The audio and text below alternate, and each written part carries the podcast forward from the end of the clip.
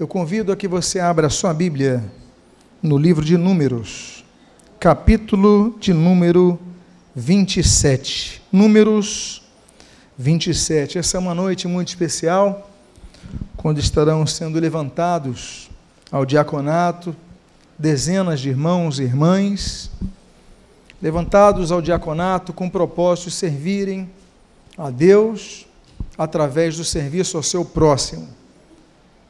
Saem de uma posição de apenas serem servidos e dizem: Eis-me aqui para servir ao meu irmão. Temos aqui pastores, temos aqui missionários, temos aqui professores de escola dominical, temos aqui músicos, temos aqui berçaristas, operadores de som e vídeo, enfim, muitos que têm se dedicado a servir ao Senhor. E nessa noite, então, eu gostaria, convidando a que você, encontrando o texto de Números capítulo 27, aqueles que puderem, que por favor se coloquem de pé, para que façamos a leitura inicial. E registra a palavra de Deus no seu primeiro verso. Então vieram as filhas de Zelofiade, filho de Éfer, filho de Gileade, filho de Maquir, filho de Manassés, entre as famílias de Manassés, filho de José. São estes os nomes de suas filhas: Macla, Noa, Ogla, Milca e Tirza. Somente até aqui, oremos. Pai amado, Deus bendito, lemos a tua palavra e pedimos, Deus, fala conosco nesta noite. Opera nossos corações, de maneira especial aqueles que têm servido a tua seara, aqueles que têm proposto em seus corações servirem a ti e aos irmãos. Pai amado, que possamos acolher a tua palavra em nosso coração, entendendo, compreendendo, ampliando a nossa visão a respeito do serviço na tua seara e o que nós fazemos o fazemos pedindo-te, agradecidos em nome de Jesus. Amém. E amém. Os irmãos podem, por favor, tomar os seus assentos. O serviço na casa de Deus é um serviço contínuo. Irmãos serão levantados na noite de hoje ao diaconato e eles entendem, têm uma percepção, têm uma ideia, têm uma expectativa do que é o serviço. Temos aqui missionários, temos aqui pastores, temos aqui trabalhadores de várias, uh, de vários setores da obra de Deus. Mas nós devemos entender esse texto, ele nos traz uma luz a respeito das cinco fases ministerial, ministeriais que todo servo de Deus passa. E é importante que possamos perceber no texto bíblico tais fases, para que nos preparemos diante de cada uma delas. Eu gostaria então de começar falando da primeira fase, e o texto bíblico desse versículo primeiro de Números 27, ele traz a relação das filhas de Zelofiade, e uma delas se chama Milca. Você pode ler no texto, são esses nomes da filha, das filhas Macla, Noa, Rogla, Milca. Eu coloquei o texto em hebraico, Milca, para que você entenda que esse nome tem um significado, e o significado de seu nome é rainha. Zelofiade, quando tem então a sua quarta filha, ele vai falar o nome dela vai ser rainha. Ela vai reinar ela vai ter uma autoridade. Eu espero que ela tenha uma postura de rainha nessa terra. Não sei, especulo que tenha sido esse o objetivo de colocar o nome de rainha na sua filha. A Bíblia fala de algumas rainhas, a Bíblia menciona rainhas na Bíblia. Algumas boas, outras más rainhas. Mas o fato é que a Bíblia menciona algumas. Por aí, nós aprendemos sempre com elas. Em 1 Samuel capítulo 18, nós aprendemos sobre a rainha Mical, filha de Saul, que ela é condenada à esterilidade porque zombou de, Daú, de, de Davi louvando a Deus quando a arca estava chegando à, à terra de Jerusalém. Davi estava feliz, Davi estava dançando e ela reprova ele. A rainha Mical nos aponta aquelas pessoas que perdem a bênção por ficarem julgando negativamente aqueles que adoram a Deus de coração. Ela se torna estéril por sua inflexibilidade, por seu pré-julgamento diante daqueles que adoram a Deus com alegria, com amor. Nós temos, por exemplo, se em 1 Pedro, se 1 uh, Samuel nós temos no capítulo 18 a rainha Mical, em segundo, esse primeiro Reis, capítulo 22, nós temos uma rainha muito conhecida, Jezabel, a esposa de Acabe. É uma rainha que, além de idólatra, ela é ímpia. Nem todo idólatra é ímpio. Há muitos idólatras que são pessoas boas, que fazem o bem, não agem com impiedade. Muito pelo contrário, há idólatras que agem com misericórdia. Mas Jezabel, além de idólatra, é ímpia ela é má, ela age com impiedade, ela persegue os profetas de Deus, manda matá-los. E nós temos então uma segunda rainha que tem um fim terrível, citado nas Escrituras Sagradas. Nós temos uma terceira rainha citada na Bíblia, e agora em 2 Crônicas 22, que é a rainha Atália, a rainha assassina. Nós temos outra rainha que a Bíblia cita em Esther capítulo 2, que é a rainha Vasti, a rainha que é desprezada. Nós temos outra rainha, que é a rainha Nécia, segundo a Bíblia menciona no livro de Mateus, capítulo 14, que é Herodias. E graças à mobilização dela, João Batista vai ser decapitado. Mas nós temos rainhas boas na Bíblia. A Bíblia menciona, por exemplo, em 1 Reis capítulo 10, uma rainha boa, a rainha de Sabá. Ela vai buscar o conhecimento diante de Salomão, ela vai buscar sabedoria diante de Salomão, ela vai buscar a verdade diante de Salomão, uma rainha boa. Nós temos outra rainha boa, Esther capítulo 2, a rainha que dá o nome ao livro, é uma heroína de Israel, uma mulher corajosa, Esther, ela vai diante do rei e livra o seu povo, ela arrisca a sua vida e graças a isso o povo de Israel é salvo. Mas o fato é, e aqui mencionamos algumas rainhas, é que o nome Milca mostra a primeira fase do serviço ministerial, que é o serviço de rainha. É o serviço de ficarmos felizes com reconhecimento. Olha, hoje eu sou um diácono, fui reconhecido no diaconato. Hoje eu sou um pastor. Hoje eu dirijo uma igreja. Hoje eu começo a, a cantar no louvor eu começo a, a servir, é, enfim, em todos os setores da vida ministerial. A primeira fase é a fase rainha.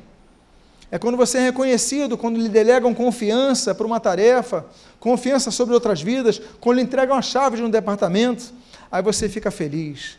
Fase de expectativas, fase de alegria, fase de coroamento. Mas essa é uma das fases no serviço ministerial. Porque a vida ministerial não é apenas esse momento.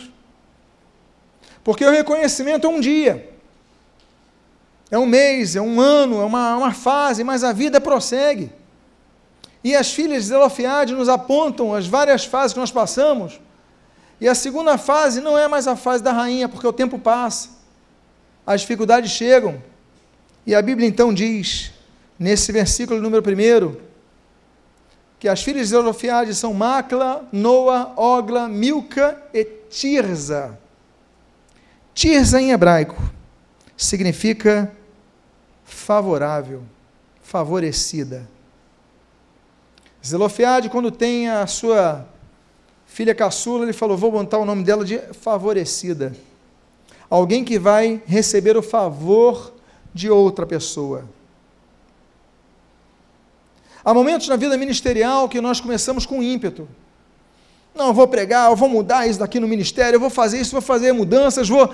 E você começa a realizar tudo. Mas você começa a ver que nem sempre aqueles teus projetos vão para frente. Você começa a servir no diaconato, começa a ver as dificuldades para cumprir uma escala. Você deu seu nome, não cumpriu, na primeira, na segunda, daqui a pouco você vai desleixando. Você vê que não é fácil. Aí você fala, Deus, eu estou com dívidas, eu estou com dificuldades, eu estou com muito trabalho, mas eu tenho que servir na escala. Aí você começa, Deus, age em teu favor, usa o teu favor a meu, a, a, sobre a minha vida para que eu exerça o ministério. Quantas vezes você vai no púlpito sem condições? Ah, vamos evangelizar, você está vendo uma crise, você está indo lá e você pede, Deus, derrama o teu favor, seja favorável a mim. A segunda fase, depois da fase rainha, da fase coroamento, da fase do reconhecimento, da fase da honra, vem a fase que você diz: Olha, realmente eu preciso de ser Tirza. Eu preciso receber favor de alguém, porque nas minhas forças eu não consigo. Eu preciso, Deus derrama o seu favor sobre a minha vida. Aí você prega, as pessoas não se convertem. Você lidera uma igreja, a igreja, as pessoas não chegam. Não vem, você evangeliza. Você evangeliza lá na sexta, no sábado, o dia inteiro. Aparece uma pessoa, às vezes não aparece ninguém. Você prega, prega, prega, prega, prega, e a igreja não, não cresce. Você prepara a sua aula de escola dominical e ninguém aparece na sua aula de escola dominical. Você lidera a juventude e o pessoal às vezes vai, às vezes não vai. Aí você começa a cair na realidade de que na vida ministerial nós dependemos não apenas de nossa força, mas dependemos do favor de Deus em nossas vidas. Porque se nós tramitarmos apenas no rainha, se nós tramitarmos apenas na fase milka, se nós tramitarmos apenas, olha, eu fui reconhecido, agora tudo vai vir para mim, não é assim. O teu título não vai te levar ao sucesso, muitas vezes vai te levar ao fracasso. Vai te levar à angústia, vai te levar ao sentimento depressivo, porque você não vai ver resultados, os resultados vão demorar, e as coisas não acontecem. Então é o momento de você entender, é o segundo momento da sua vida ministerial, é o momento que nós caímos na real, se me permite um termo bem popular, e nós dizemos, Deus, Tirza, seja favorável para comigo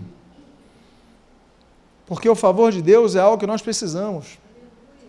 Em 1 Samuel, capítulo número 2, a Bíblia diz que Samuel crescia em estatura e no favor de Deus e dos homens. É algo raro de acontecer na Bíblia, é algo inédito de acontecer na Bíblia, de a Bíblia dizer que a pessoa crescia no favor de Deus e dos homens, porque é difícil isso. Mas Samuel crescia, Deus favorecendo a ele e o povo favorecendo a ele. Todos gostavam de Samuel, todos ajudavam Samuel. E eu quero dizer uma coisa para vocês, como diz o Salmo de número 20: o favor de Deus é infinito, é para sempre. Deus está sempre disposto a derramar o seu favor sobre a tua vida. É por isso que nós, quando servimos a Deus, temos que dizer: Deus, derrama o teu favor sobre minha vida, me ajuda. Porque nas minhas forças eu sou muito limitado, mas contigo eu vou conseguir, eu vou alcançar, eu vou cumprir a minha missão. Me ajuda a ser favorecido a mim, favorece-me. A Bíblia diz, em Provérbios capítulo número 8, que aquele que alcança a sabedoria alcança o favor de Deus. Então que você possa orar, Deus, dá-me um coração sábio. A Bíblia diz três capítulos depois, Provérbios capítulo número 11, a Bíblia diz que aquele que procura o bem alcança o favor de Deus. Então coloca na sua cabeça, Deus favorece aquele que procura o bem, procura fazer o bem às pessoas. Não seja burocrático, não tem pessoas, às vezes a gente vai em alguns locais, pessoas de mau favor, podendo ajudar. Não seja assim, não. Procura ajudar todo mundo, procura ser uma pessoa abençoadora, porque Deus dá, derrama o seu favor sobre a sua vida. Eu falei Provérbios 8, da sabedoria. Eu falei Provérbios 11, do bem. Aí eu vou citar Provérbios 13. Porque a Bíblia diz que aquele que age com boa inteligência alcança o favor de Deus. Interessante notar que a inteligência tem um qualificativo. É boa inteligência, porque tem pessoas que usam inteligência para o mal, egoisticamente. Mas não, usa a tua inteligência para abençoar vidas. Aí você encontra e alcança o favor de Deus. Encontrar o favor de Deus é uma grande bênção, meus amados, mas ela deve ser buscada. Malaquias capítulo número 1, A Bíblia diz que nós devemos buscar essa graça de Deus. Devemos buscar o favor de Deus. E como nós buscamos? Buscamos em primeiro lugar orando com fé. Deus, eu vou eu vou fazer um negócio. Derrama o teu favor sobre a minha vida, abre as portas. Eu vou procurar um emprego, abre as portas. Eu vou fazer, eu vou empreender algo, abre as portas. Vou fazer uma reunião da sabedoria do alto, eu preciso de ti. Não se afie apenas nos seus, nos seus, nas suas metodologias, nos teus sonhos. Coloca tudo diante de Deus. Que Deus vai abençoar a sua vida. Busque o Tirza. Busque o favor de Deus. E entenda que nem sempre o favor de Deus vai acontecer como aconteceu com Samuel, como eu citei ali. Porque a Bíblia diz que Samuel crescia em estatura e no favor de Deus e dos homens. Mas Gálatas, o apóstolo Paulo, ele diz: Olha, procuro eu o favor dos homens ou de Deus? Quero eu agradar os homens?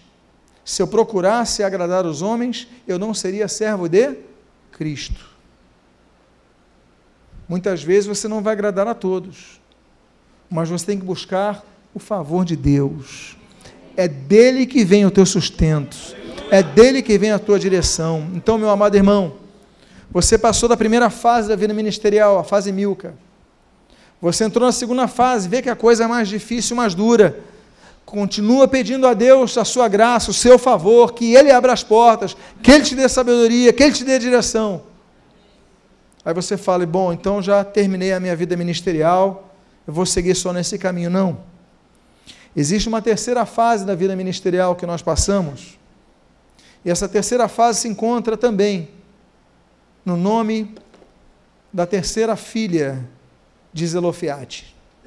A terceira filha de Zelofiade se chama Rogla. A Bíblia diz: são estes os nomes de suas filhas: Macla, Noa, Rogla. Maca, Macla, Noa, Rogla. Rogla em hebraico significa perdiz. Perdiz é uma ave que tem uma característica muito interessante. Eu não sei quem já viu perdiz, mas a perdiz é uma ave que tem asas. Mas quando o perigo surge, ela não consegue voar, ela sai correndo. A perdiz, ela tá parou, está aqui, chegou um, um predador, chegou um animal, alguém quer pegá-la, ela não usa as asas, ela sai correndo com as suas pernas, são pequenas. As perdizes são alvos fáceis de caçadores, de pessoas que querem caçar um, um animal para comer, é um alvo fácil. Ela não usa os instrumentos que tem. A terceira fase é a fase perdiz na vida ministerial. Porque nós começamos a trabalhar para Jesus, servir na obra ministerial, nos envolvemos no ministério pastoral, no ministério diaconal, no ministério da música, no ministério de serviço, de evangelismo e tudo. E de repente começam a surgir as pressões. Não pense você que ao começar a servir a Deus, a, a, a dedicar-se a servir a Deus, a se disponibilizar-se ao serviço de Deus, os problemas não vão vir. O inimigo vai tentar te desanimar para você desistir. E vão vir problemas na família, vão vir problemas no trabalho, vão vir problemas na saúde, vão vir problemas, e muitos desanimam. E quando o problema se aproxima, você muitas vezes age como uma perdiz. Em vez de usar as suas asas, as asas que Deus lhe deu, da fé, em vez de usar as asas da armadura de Deus, as armas espirituais que Deus te tem, as asas que Deus colocou, você sai andando com as suas pernas, com a sua própria força. Você não voa, você corre, você se torna presa fácil.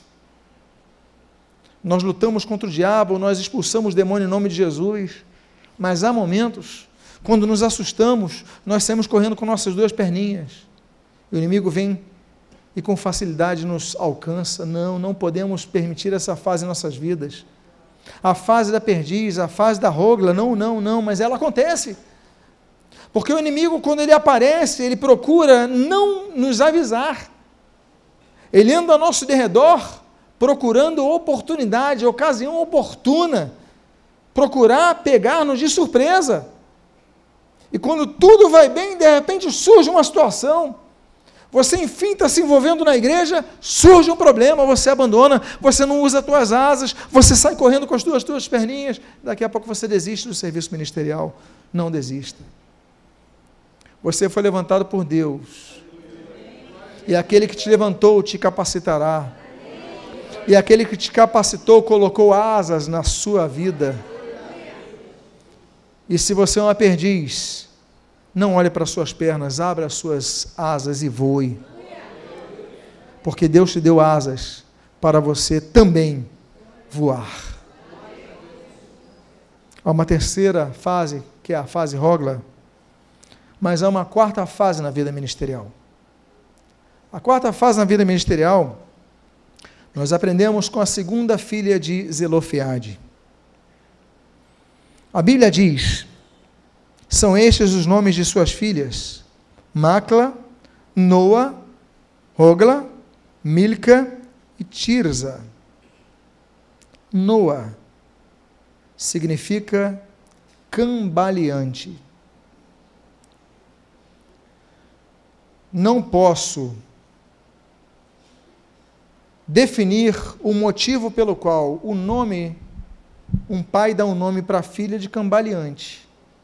Mas como muitos dos nomes eram dados depois do nascimento da criança, nós não sabemos se essa criança nasceu com algum tipo de defeito, uma perna com problema, não sabemos.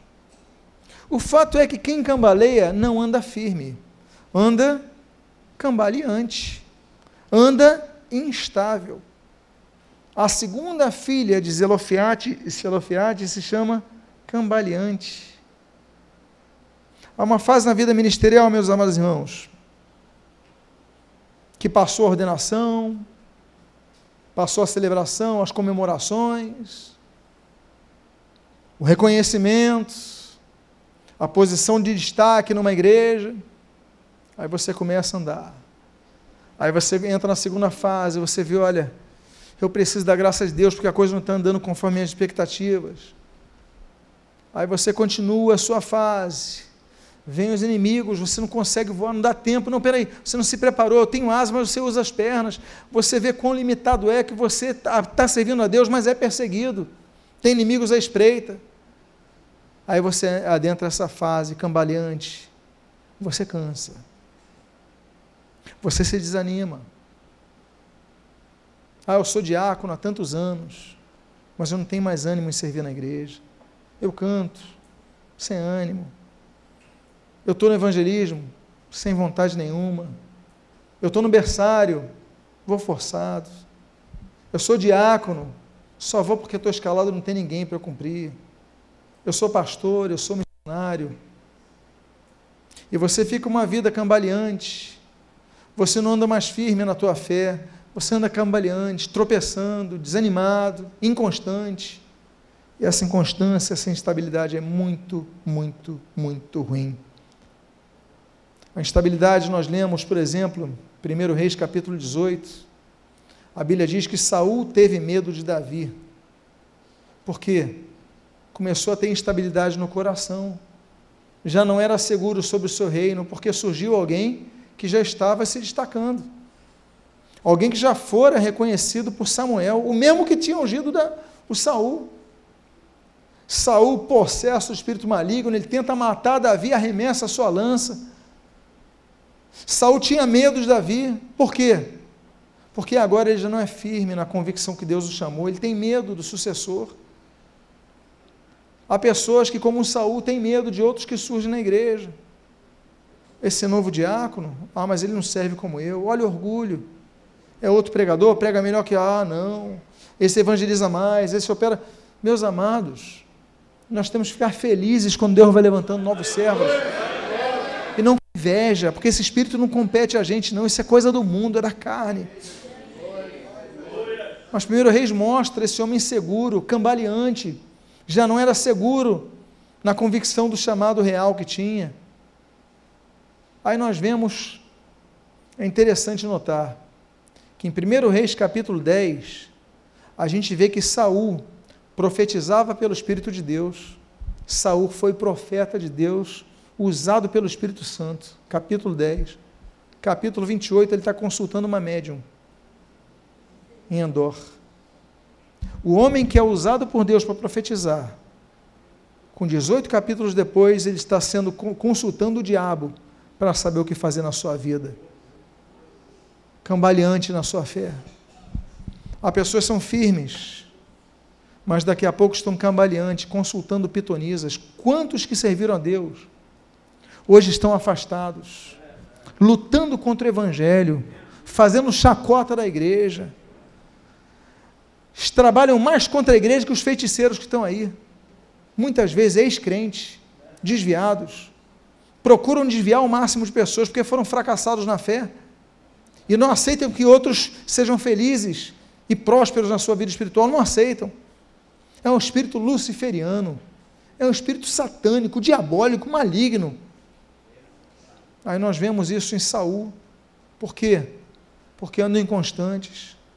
Aí você vai servir na igreja, não pede mais a bênção de Deus, você desanimou, você começa a criticar os outros, você começa a, a trabalhar amargurado, começa a criticar o companheiro do lado, Aí o tecladista não fala mais com o guitarrista, que não fala mais com o baterista, que não fala mais com o baixista, que não fala mais com o cantor, e que não fala mais com o operador de som, e o líder de jovem não fala mais. Meus irmãos, Noa, as pessoas cambaleantes, elas não estão firmes, e o cambaleante, quando ele cai, ele procura segurar e derruba o outro.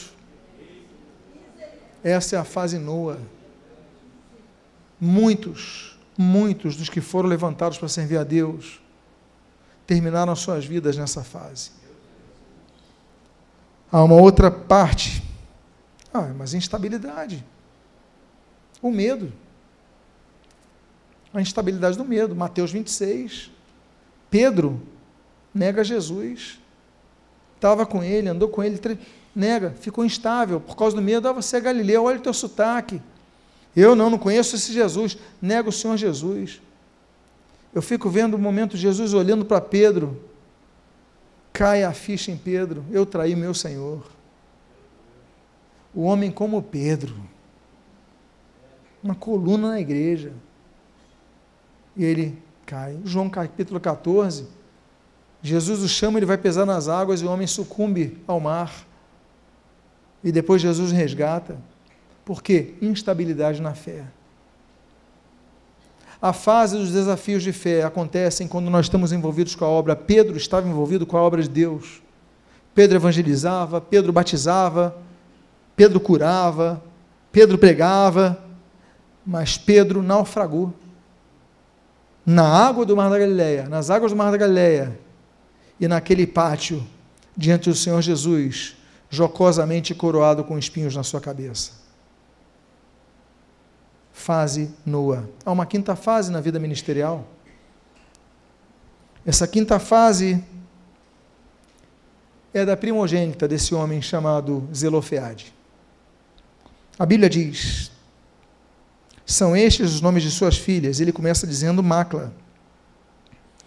Esse outro nome que me, me traz tristeza com essa primogênita familiar. Porque Macla em hebraico significa doente.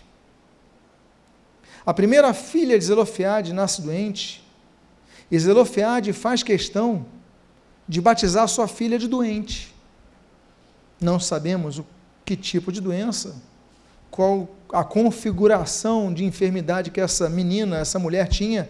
Nós sabemos que ela depois, na vida adulta, ela vai lutar pelos seus direitos, sim. Mas nasceu doente e o pai coloca o nome de filha de doente. Você colocaria o nome de sua filha de doente? Eu não. Nunca.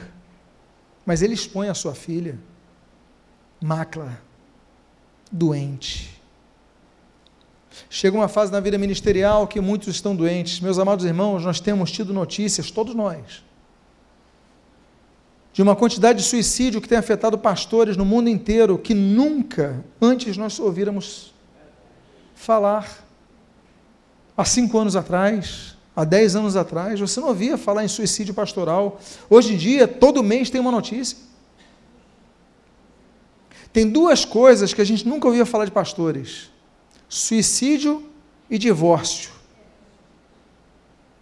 Essa praga do divórcio surge há 15 anos atrás, começa a surgir, como é que pode um pastor divorciar? Aí casa com outra, aí troca a esposa por outra e a igreja acha tudo normal.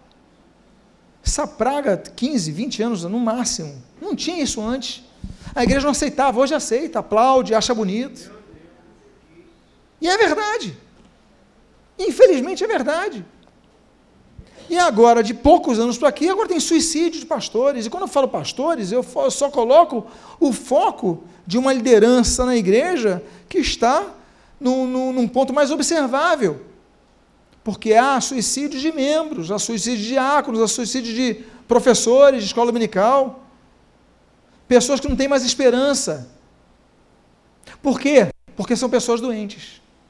São ministros doentes. São macla. No dia da ordenação estão felizes. São rainhas. Têm a coroa, têm o reconhecimento, mas as lutas vêm, os resultados não chegam, as decepções acontecem, as traições ministeriais, o desânimo, tudo isso, tudo isso que nós passamos, não é novidade. Mas chega um momento no ministério que a gente vê-se doente. A gente vai para o púlpito doente, a gente vai evangelizar doente, a gente vai para uma reunião de lideranças doentes, feridos, tristes, mantendo o título, mas o coração despedaçado. Cinco fases na vida ministerial, cinco filhas de Zelofiade. Mas mudanças precisam acontecer. Não podemos aceitar esse quadro, não podemos aceitar essa ladeira, nós caindo abaixo, não. Mudanças têm que acontecer. E o primeiro tipo de mudança tem que acontecer no nosso interior. E como? Com nome. As cinco filhas que nós mencionamos aqui, são filhas de um homem chamado Zelofiade. Lafate, Salafate significa ferido, Errade significa um. Um ferido. A Bíblia diz, em Isaías 53, que pelas suas pisaduras fomos nós sarados. Por causa da morte de um, todos nós tivemos vida. Por causa do sofrimento dele, nós temos o direito àquela paz que Jesus nos antecipou do céu na terra. Existem muitos dos galardões que nos serão entregues no céu, mas um foi antecipado. Porque o Senhor Jesus, ele chegou aos discípulos e falou: Olha, deixo-vos a minha paz, a minha paz vou lá dou, não vou lá dou como a dá o mundo. Deus já nos antecipou. É por isso que em João capítulo 10, ele diz que nós teríamos vida e vida em abundância. Então, tudo que quer roubar a nossa vida, quer roubar um dos galardões que Jesus já nos deu. Não permita isso. É fase difícil assim. A Bíblia diz em Eclesiastes que é tempo de chorar e é tempo de rir. Claro, existem fases difíceis, mas você não deve desistir da sua vida. Você não deve desistir do seu ministério. Você não deve desistir da sua missão.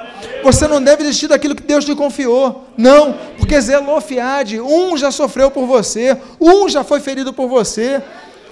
Então se aposte nisso, diga: Deus, eu reconheço que Jesus sofreu em meu lugar. Essa fase vai passar. E eu não vou entregar, desistir daquilo que me confiastes. Diga para a pessoa que está do seu lado: não desista daquilo que Deus lhe confiou.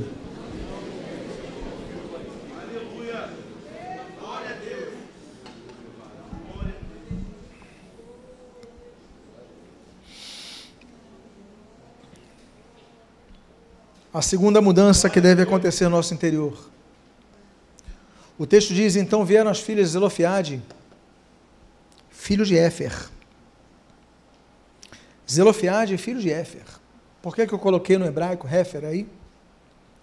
Porque Éfer significa poço, poço de água. Ainda que você esteja no meio do deserto, Deus vai lhe suprir com um poço de água na sua frente. Como não nos lembrarmos Gênesis capítulo 21, quando Agar está ali com o Ismael cansado, tendo sido de maneira covarde expulsa por Abraão, lançado ao deserto, um odre d'água que acaba rápido. Essa mulher está ali, se afasta do seu Ismael, a mãe não quer ver o filho morrer, ela se afasta. Ela não tem nem palavras, ela não tem nem forças. Mas o Senhor lhe indica um poço de água. Olha, levanta a tua cabeça, dá uma olhadinha ali, tem um poço de água para você e para o teu filho. E eles são renovados. Quando você estiver no deserto, lembra-te dos poços. Nós falamos Gênesis 21 e Gênesis 26. Na terra de Gerar, Isaac cava poço de Ezeque. Vão lá e jogam pedra, areia, entulham os poços. Ele não tem problema não. Segundo poço, rebote, vai lá e vão lá de novo. Não tem problema, vou caçar, cavar o terceiro poço, seba, ele cava, coloca um coisa. Não importa. O que Isaac nos mostra é que cavando nós encontramos água. E mesmo que os inimigos não queiram que nós a bebamos, se fecha a porta aqui, vamos lutar para abrir outra porta ali, vão cavar outro poço, porque Deus é contigo. Desertos. Desertos têm areia mas para o servo de Deus sempre haverá um poço de água. Moisés, Êxodo capítulo 2, a Bíblia diz que quando Moisés foge da fúria de Faraó, por ter matado um capataz egípcio, a Bíblia diz que ele para, ele descansa, ele para onde? Quando encontra um poço em Midian. Há muitos que estão fugindo quando você começa a fugir, você tem ânimo para fugir. Você tem força para fugir. Mas no deserto vai cansando, vai cansando, vai cansando. E a Bíblia diz, Êxodo 2, que ele para junto àquele poço. Ele para no poço por quê? Porque aquele que foge, ele precisa de forças para continuar o seu caminho. Deus ainda tinha um propósito para ele, não era momento de Moisés morrer, porque Deus ainda tinha um chamado, uma obra muito grande para fazer na vida dele. E o caso Neustan, Números capítulo 21, estamos falando do 27, número 21. Vem aquela praga das serpentes no deserto. E aí Deus dá o um antídoto para que olhassem para Neustan, aquela serpente de bronze. Eles olham e Deus manda irem para o poço. Olha, vocês foram curados, agora vão para o poço, poço de água, poço de Beer. E ali, aqueles que foram atingidos com juízo, atingidos com juízo de Deus, eles passam a ter não apenas a cura, mas a renovação de suas forças para continuar a caminhada. Ah, mas eu sou uma pessoa amaldiçoada, eu sou uma pessoa malquista, eu pequei contra Deus. Não há nada, nada mais forte do que o amor de Deus na tua vida e a graça que Deus lhe dá diante do seu coração arrependido. Nada, nada, nada. O amor de Deus é mais forte que tudo. O coração arrependido, Deus não despreza o coração quebrantado. Aí você vai e os poços de água estão diante de você. Há um outro poço que nos lembramos ali em 2 Samuel 23. Davi está fugindo. Davi está fugindo de Saul. Ele fala que saudade daquele poço d'água. Os valentes dele vão lá buscar água para Davi. O que que Davi fez? Estava com sede, estava cansado, estava fugindo. Mas ele começou a se lembrar do poço de água. Os seus homens, seus valentes foram buscar água. Aí nos lembramos Lamentações 3 quero trazer à memória aquilo que me traz esperança. Se o deserto está causticante, lembre-se que há esperança para a tua vida. Deus, no tempo dele, vai te dar livramento e você vai encontrar o poço de água, você vai encontrar o refer. Diga à pessoa que está do seu lado: há um poço de água do teu lado para saciar a tua sede.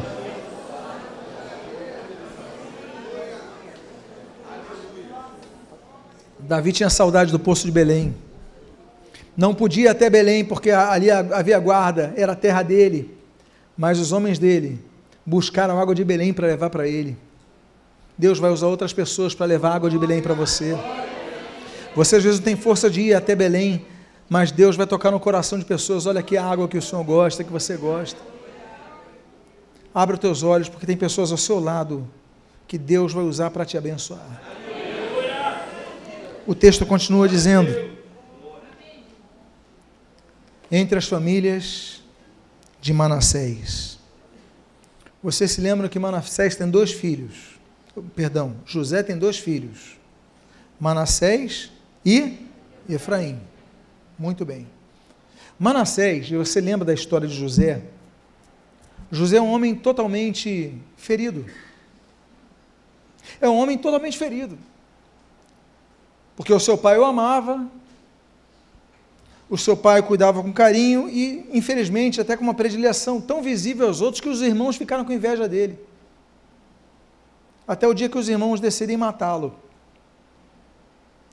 Oh, nosso pai ama mais o caçulinha, o José, vão matar o José. E o José, para piorar, tem duas visões de Deus. Ele fala: Olha, não, porque eu estava vendo e aquele feixe, os outros se prostravam diante dele. Aí, poxa, que cara convencido, vão matar ele. Se não é pela intervenção de Rubem, os irmãos tinham matado José. Aí Rubem fala: Não vão matar ele, não, vamos fazer o seguinte: peraí, peraí, vão ganhar um dinheiro com ele. A gente vende para os para os mercadores estão aí, vende como escravo, a gente pega o dinheiro e pega a roupa dele, mancha com sangue e diz para o nosso pai que um animal matou ele. E pronto. Foi a forma que Rubem teve para salvar o seu irmão. Imagina, ele é vendido por escravo, vendo que seus irmãos queriam matá-lo, coração em frangalhos. Vira escravo. Aí vai trabalhar certinho na casa de Potifar. Acontece aquele contexto com a mulher de Potifar, o homem para ser fiel a Deus e ao seu patrão é acusado injustamente, segunda decepção, por não fazer nada de errado, novamente preso. Depois tem duas visões, com copeiro, com padeiro. Aí fala, quando você for lá, lembra, o cara se esquece dele, continua anos preso. Terceira decepção. Até o dia que Deus o levanta e se torna o segundo maior no Egito. Até o dia que Deus coloca os seus irmãos diante dele, aí a gente vai caminhando por 37 Gênesis, e aí os seus irmãos chegam querendo comida. José reconhece seus irmãos. Os irmãos não reconhecem José porque ele era pequeno, cresceu, estava todo enfeitado como um governador do Egito. Não reconheceram seu irmão. Mas José reconheceu, ele chora amargamente. Agora tem um filho mais caçula que nasceu, Benjamim. Ele olha, coração quebrantado. Aí, quando ele faz as pazes com seus irmãos, vê o seu pai, está tudo certo, ele tem dois filhos. E o primeiro filho ele coloca Manassés, que é esse daí. Manassés, Manassé, que significa Deus me levou a esquecer.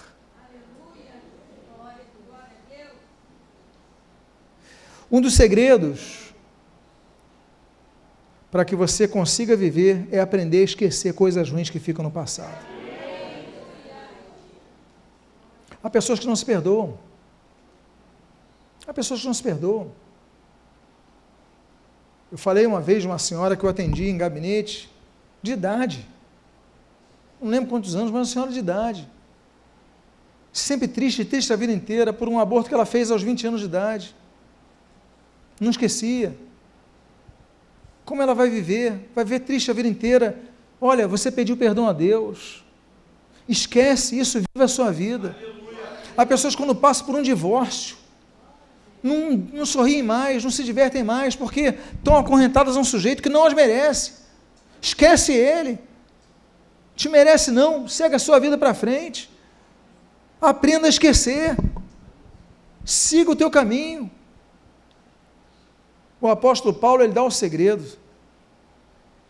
Esquecendo-me das coisas que para trás ficam avançando para aquelas que diante de mim são propostas. Eu prossigo para o alvo, para o prêmio da soberana vocação que há em Deus, Cristo Jesus. Esquecendo umas coisas, mas tem pessoas que se agarram a correntes. Meus amados, âncora. Há momentos que você precisa ficar ancorado, mas há momentos que o barco precisa zarpar. Tem que levantar a âncora, senão não vai zarpar. Entre as famílias de Manassés, uma é doente, uma é cambaleante, esqueça isso. Você tem Jesus, você tem tudo que precisa. Ah, eu tive tristeza na minha vida, mas você tem alegrias para alcançar. Diga para a pessoa que está do seu lado, você tem alegrias para alcançar na sua vida, na sua vida ministerial. Comece a ver essas alegrias, que elas estão aí. Você não morreu, meu irmão, minha irmã. Não morreu. Manassés me fez esquecer. E aí? Não fica gastando seu tempo e energia com quem não merece. Olha para frente. E se eu falei que a mudança tem que começar acontecendo no nosso interior, ela agora tem que começar acontecendo em nossas ações. Eu vou para o penúltimo texto desta noite, de Números 27, eu vou ler do versículo 2 ao 4, que diz: Apresentaram-se as cinco filhas de Zelofiade diante de Moisés e diante de Eleazar, o sacerdote, e diante dos príncipes, e diante de todo o povo, à porta da tenda da congregação, dizendo: Nosso pai morreu no deserto, e não estava entre os que se ajuntaram contra o Senhor no grupo de Corá mas morreu no seu próprio pecado e não teve filhos, filhos homens. Por que se tiraria o nome de nosso pai do meio da, da sua família, por quanto não teve filhos? Eu coloquei amarelo aqui. Dá-nos possessão entre os irmãos de nosso pai. Dá-nos possessão diante entre os irmãos de nosso pai. Naquela época, o direito privilegiava apenas os homens. Ainda hoje existe isso em algumas monarquias. Existem algumas monarquias que se a filha, se o filho do rei, se ele tiver um, a esposa engravidar, a rainha engravidar e for uma filha, ela não entra na linha sucessória, só se for homem. Machismo. Entendemos isso? Naquela época, era pior. Porque a pessoa podia ser milionária, ele podia ter cinco filhas. Quando tivesse o sexto filho, se fosse homem, ele herdava tudo, a mulher não herdava nada.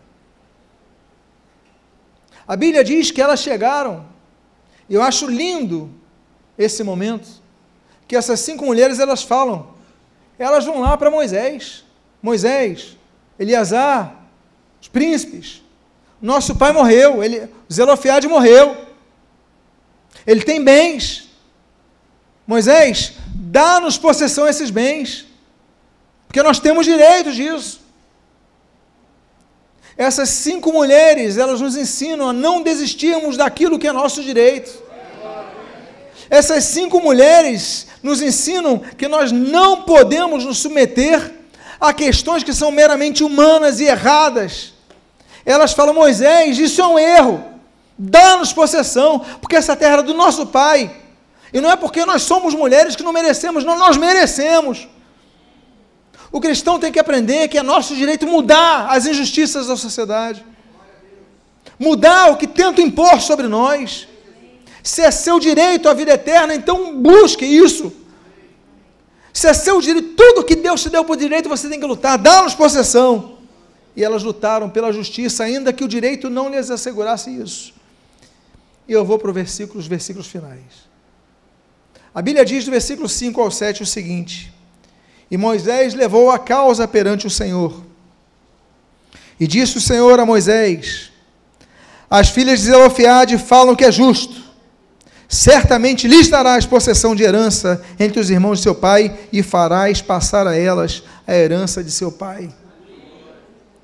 Nós aprendemos com as filhas de Zelofiade que quando nós lutamos e pedimos a intervenção de Deus, Deus toca nos corações mais duros. Moisés, não, mas é um direito. Esse direito é antigo, é direito do meu povo. Ela, não, Moisés, busca o Senhor que Ele vai te dizer. Moisés, então, ele vai, busca o Senhor, Deus fala, certamente lhe darás possessão da herança, é delas. Uma se chama doente, mas nessa aula brigou e conseguiu a sua vitória. Uma se chama cambaleante, mas ela ultrapassou a maldição que estava no seu nome, maldito o nome que lhe deram, e foi firme nos seus propósitos.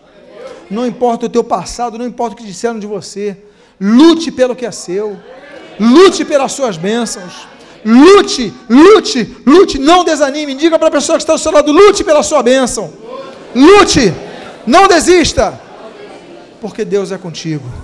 Eu convido você a ficar de pé nesse momento. Eu convido você a se colocar de pé e aplaudir ao Senhor. E agora eu te convido a você fechar os seus olhos. Eu quero fazer oração por sua vida. A primeira oração que eu quero fazer é para aqueles que vão servir ao Senhor, querem servir ao Senhor, têm servido ao Senhor. Você que passou por essas cinco fases está desanimado, desanimada. Você que diz, Deus, eu estou sem força. Eu tenho servido na tua casa com dificuldade. Eu tenho servido na tua casa com, Senhor, muita luta. Mas, Deus, eu não vou tirar a mão do arado. Como diz Lucas 9,62, eu não vou olhar para trás. Porque tu me confiastes essa tarefa.